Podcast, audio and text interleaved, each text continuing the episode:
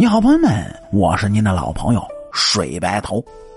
今天这期故事呢，咱们来讲一讲让你意想不到或者是认知有偏差的纪晓岚。受到影视作品的影响呢，纪晓岚在现代人眼中的形象始终是个谈吐风雅、幽默风趣的大学士。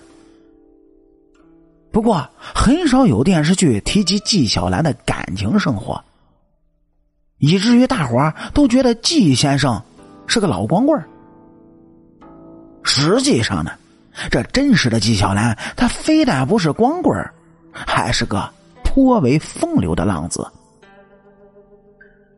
上世纪七十年代，考古界就发掘了河北沧州的纪氏陵。由于纪晓岚和其夫人被葬在了其他地方，所以在这处秦陵中，这考古人员只找到了七具女性的遗骨。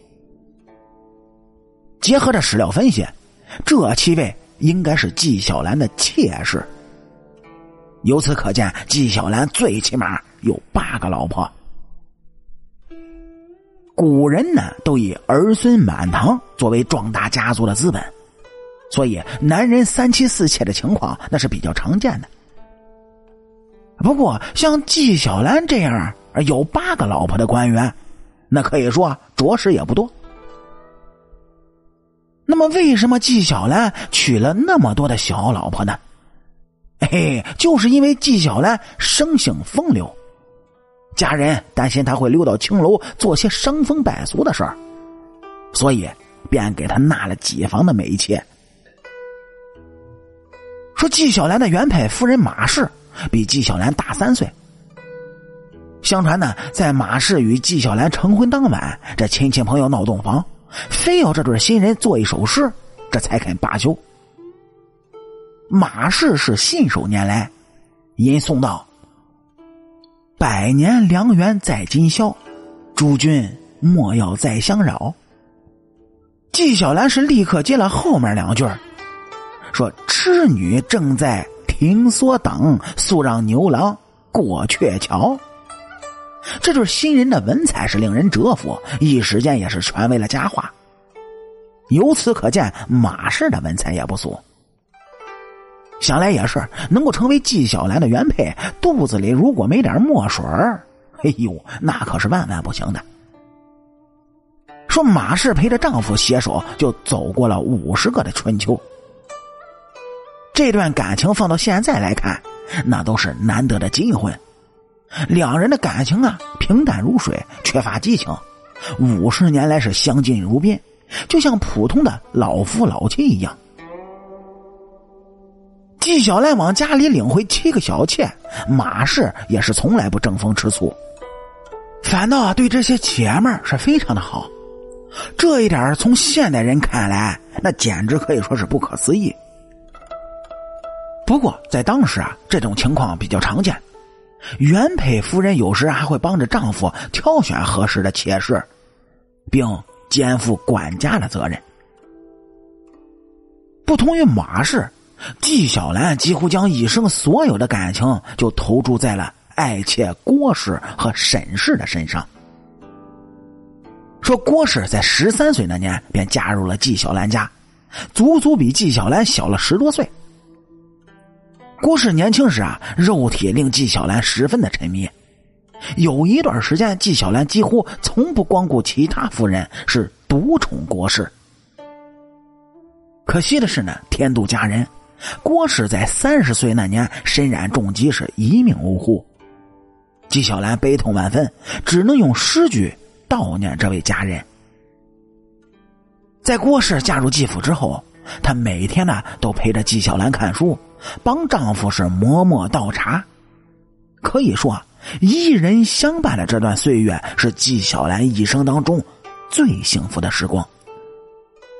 直到二十多年之后，纪晓岚才从小妾沈氏的身上找回了激情。与郭氏一样，沈氏也是十三岁的时候加入到的纪府。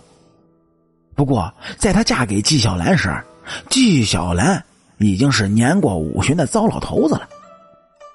马氏是非常喜欢聪明伶俐的沈氏，将她就当成了自己的亲生女儿一般对待。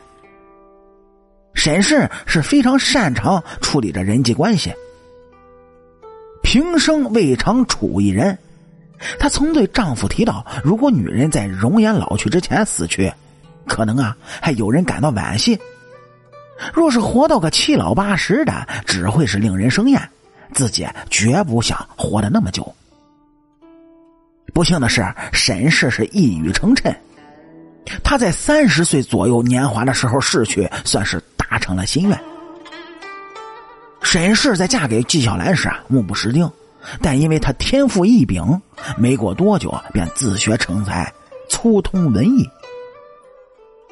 沈氏过世之后呢，纪晓岚感受到了与郭氏去世时一样的痛苦。为了悼念亡妻，纪晓岚写下。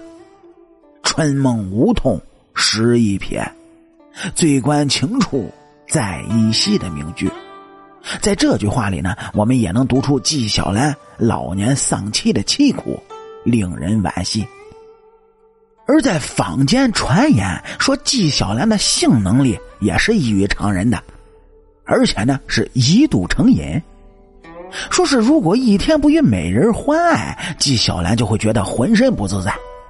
这皮肤里啊，就像有虫子在爬一样。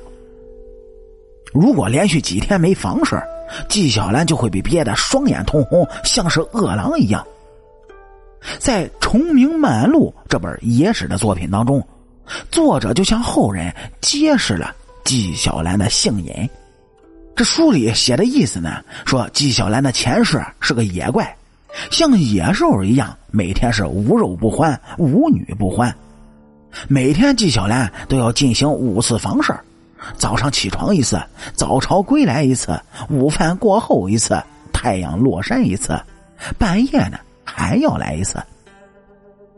哪怕是与妻妾结伴出游，只要纪晓岚精虫上脑，便会在野外随时对妻妾求欢。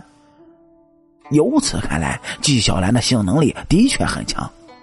当然，野史中的说法呢不足为信。哎，您各位只当是个消遣，是切莫当真。节目最后再来看一看这个《崇明漫录》的原文。